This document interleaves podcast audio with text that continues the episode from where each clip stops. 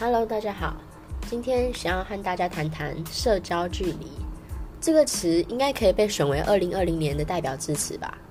也许很多人跟我一样，在这波疫情之前，从来没有听过社交距离这个词。不知道大家第一次听到社交距离想到的是什么呢？其实啊，我自己第一次听到的时候，我误以为是在讲社交礼仪，像是和长官说话、报告事情要保持一定的距离。或是不可以贴太近之类的，脑海中浮现的是日本人彬彬有礼又拘谨的样子，想想就觉得累人。殊不知，我真的是完全搞错了这个词。那究竟什么是社交距离呢？社交距离 （social distancing） 这个词在二月疫情爆发后，开始在国内外政府的防疫文宣上面出现，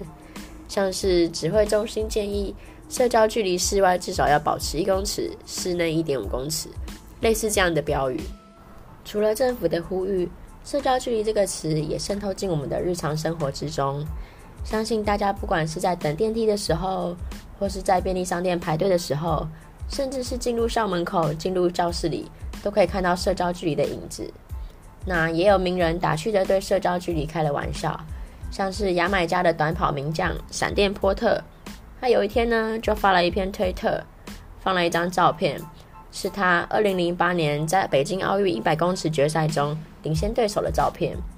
照片里，他似乎越过了终点线，不过他的后面一群对手离他还有稍微的距离。那他就用这张照片呼吁大家要保持社交距离，看起来真的是蛮臭屁的。不过确实也让人看了不免会心一笑。先不说这算是哪门子的社交好了，今天想要和大家谈谈的是社交距离至于不同人的意义以及影响。我想，我们可以把社交距离拆成两部分来看。第一部分是社交，第二部分则是距离。相信大家都很清楚，社交之于不同文化的人，或是不同国家的人，是会有不同的意义的。比如说，像是日本人或是台湾人，我们总是很习惯把“不好意思”或是“麻烦了”这样的话挂在嘴边。不过啊，如果是一个西方人听到，可能就会觉得莫名其妙，到底是在不好意思什么呢？像是这样子的社交差异，或是我最近也有听到一个例子，有一个韩国人啊，他就分享他们在韩国的时候啊，如果和长辈喝酒，不可以让长辈看到，因为他们觉得这样子是很失礼的。所以呢，当他们要喝酒的时候，都会转过头去，然后侧着身，手捂着酒杯，就是不要让长辈看到他们在喝酒的样子。不过啊，他来台湾这样子喝酒的时候，却被长辈说：“你这样子很没有礼貌。”诶。你这样子转过身去的意思是不想要跟我喝酒吗？类似这样子的社交差异，我们觉得啊，其实不只是社交上会有差异，距离呢，对于不同人也是会有不同意义的哦。比如说，如果你稍稍了解北欧文化，你大概就会知道，北欧人他们很重视个人与他人之间的距离，也就是所谓的个人空间 （personal space）。对台湾人来说，北欧人所需要的个人空间可能有点太大了。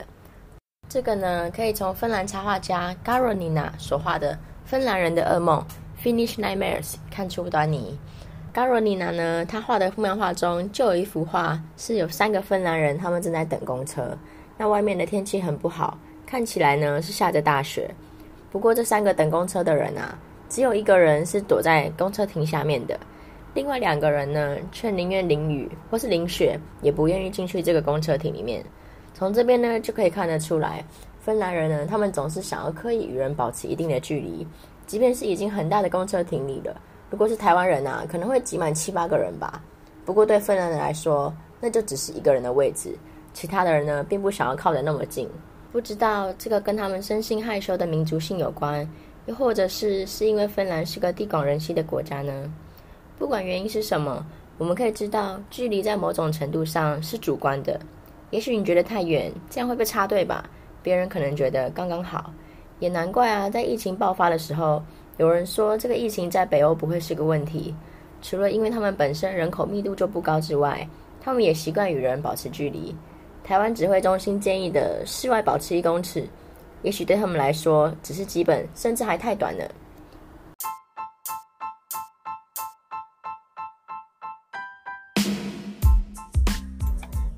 那我们就先来说说，在疫情发生之后，我们生活上的距离有什么样的改变吧。我想，梅花座跟便利商店里的排队线，应该是很多人都有的体验吧。原本连在一起的座位被分开，不能分开的桌子上设立起隔板，每张桌子间都保持一定距离，看起来既规律又有点刻意疏远的感觉。曾经听朋友说，为什么跟男朋友去吃饭还要被迫隔开呀？她不满地嘟囔抱怨着，仿佛桌子中间的隔板是站在她眼前的小三，阻隔了她跟男朋友的深情相望。虽然说社交距离是一个保持个人健康安全的措施，但似乎有些人反而成了这项措施的受害者呢。人与人的相处空间被迫拉开，降低了感染病毒的风险，也提升了面对面互动的难度。过去在街道上，常常可以看到摊贩老板热情而大声地招呼顾客，游玩的人群沿途打打闹闹，服务员带着亲切的表情回答民众的问题。现在在口罩和社交距离的阻隔下，人们彼此间的互动都显得相对冷淡许多。我们虽然能透过讯息或视讯的方式跟原本的朋友保持联系，但是在日常生活中与各种形色的人接触相处的机会，在社交距离之下便减少许多。对于社会的冷漠和疏远感也随之不现。更有甚者，如果没有遵守社交距离，在防疫优先的社会氛围下，很难不被大家谴责呢。像是前几周的职棒比赛中，一记触身球引发冲突，双方球队汇聚到场中对峙。过往大家都觉得这就是球赛中意外而刺激的一部分啊。但是在强调保持社交距离的当下，球员们聚集到场中，脸贴着脸挤来挤去，着实被国内甚至国外的观众和球迷朋友们。真正讨开了一番。社交距离作为防疫的一种措施，隐约也成了一道紧箍咒，局限了人与人之间相处的自由与可能性。从事法的分享，我们可以知道，不管是男女朋友也好，摊贩也好，棒球选手也罢，我们的日常生活都因为社交距离的限制而有了些改变。不过，就如同前面所提到的，距离之于不同的人是有不同的意义的。而社交距离所带来的改变，对不同的人来说，意义可能也会是不同的。对男女朋友来说，他们之间多了无形的小三；对摊贩来说，他无法再用以前的方法拉近与顾客的距离；而对棒球选手来说，现在似乎也不太能再如以往一般一窝蜂的窝在一起。我想在这里面最开心的应该是裁判吧。每每看到被双方球员团团包围的裁判，我总觉得他好可怜啊。因为疫情的关系，大家开始注重起人与人之间的距离，而裁判总算能有一点自己的空间，不受到球员的影响以及干扰。也许这也是一个让我们好好思考以往距离是否恰当的好机会呢？那就让我们再来听听另一个因为距离带来改变的例子吧。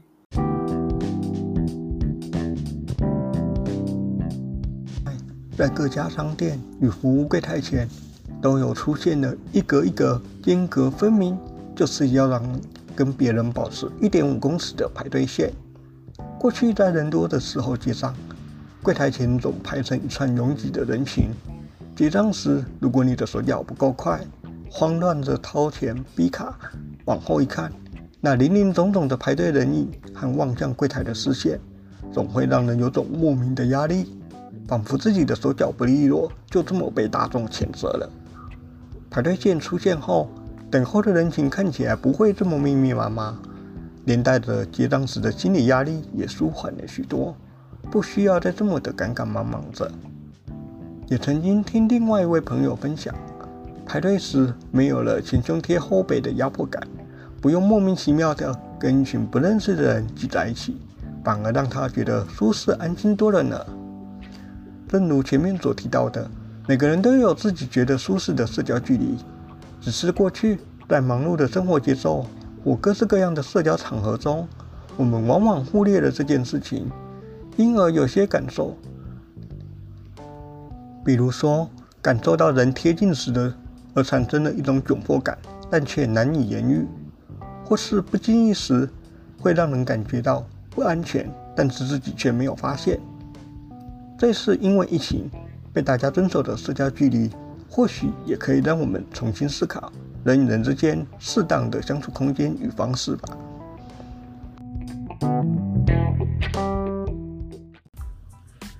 另外，社交距离虽然被视为防止疫情扩散的手段之一，不过也听心理学家指出，过度强调保持距离，其实违反人类渴望和他人连结的心灵本能。在这段期间，我们每天的心情多少都会随着疫情变动而起伏。关心疫情记者会的内容成了一种习惯。如果公布在一个家里，我们总是恶走澄清，相互宣扬。当又有新的确诊病例出现时，看着新闻的脸，一个个眉头深锁着。大环境的疫情变化影响了我们的心情，也增加了不少内心上的负担。过往在需要宣泄压力时，与人的交流和抒发是一种很寻常的方法，但在防疫第一的当下，街道上的人们戴起口罩并彼此疏远，朋友间的聚会和直接联系也受到限制。保持社交距离这件事，缩限了人们寻求情绪抒发窗口的机会。当这项措施作为被要求执行的正式策略时，也让人对疫情的严重度更加的敏感，导致更多心理压力形成。听说 WHO 希望“社交距离”这一个词可以加以调整，以减少这个词带来的观感对人心理上造成负担。虽然还不知道具体成效会是如何。但是可以看出，人们也感受到了社交距离带来的一些心理上的影响，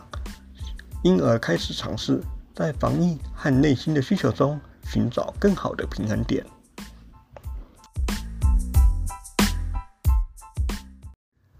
那么，在实行社交距离而且不方便出门的这段期间，大家都在家里做什么呢？虽然我们大多数人并没有染疾而被隔离。但在大家都保持社交距离的当下，人与人之间的社交联系减少，就像没有进食一样，会对身心造成影响的。也因此啊，为了减少内心中的孤独和疏远感，有许多人就透过玩游戏的方式来增加自己的社交互动体验。像是最近很火红的 Switch，就这样一路卖到长期缺货了。除了可以在家做运动、促进身心健康的健身环。相信大家身边一定有朋友沉浸在动物森友会的乐趣中吧？透过拜访他人在游戏世界中的岛屿，在虚拟世界中与更多人进行互动，无形间弥补了现实社会中社交互动被局限的缺憾。而游戏里面的可爱画风和游戏方式，不仅让人能在轻松的环境下游玩，并能完成原本在现实世界中做不到的事情。在实行社交距离的当下。透过虚拟世界的互动和满足，来抒发现实中的心理压力，也不失为一个好方法哟。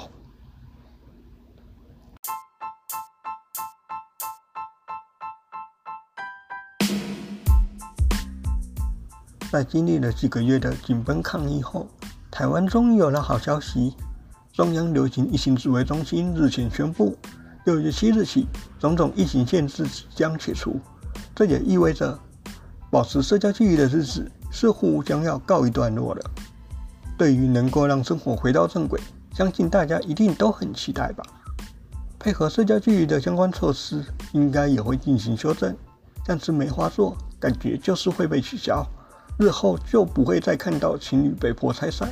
或是一群人一起去聚餐却被要求分开坐的尴尬画面。去看电影或棒球比赛时，也可以再次跟亲朋好友坐在一起。开心谈话，分享彼此的心情。我自己是希望戴口罩的习惯和地上的排队线可以适度的保留下来，让大家在公共场合能够保持良好的卫生习惯，以及有意识的注意到人际相处间需要的社交距离。这次疫情让人们经历了一个不一样的生活，不过有些措施正好让我们得以省思，过去在安逸忙碌的日子中。我们经常疏忽的部分，如果能够借由这次的疫情，让大家重新审视，并且调整自己，我想对于整个社会都是很好的一个进步机会吧。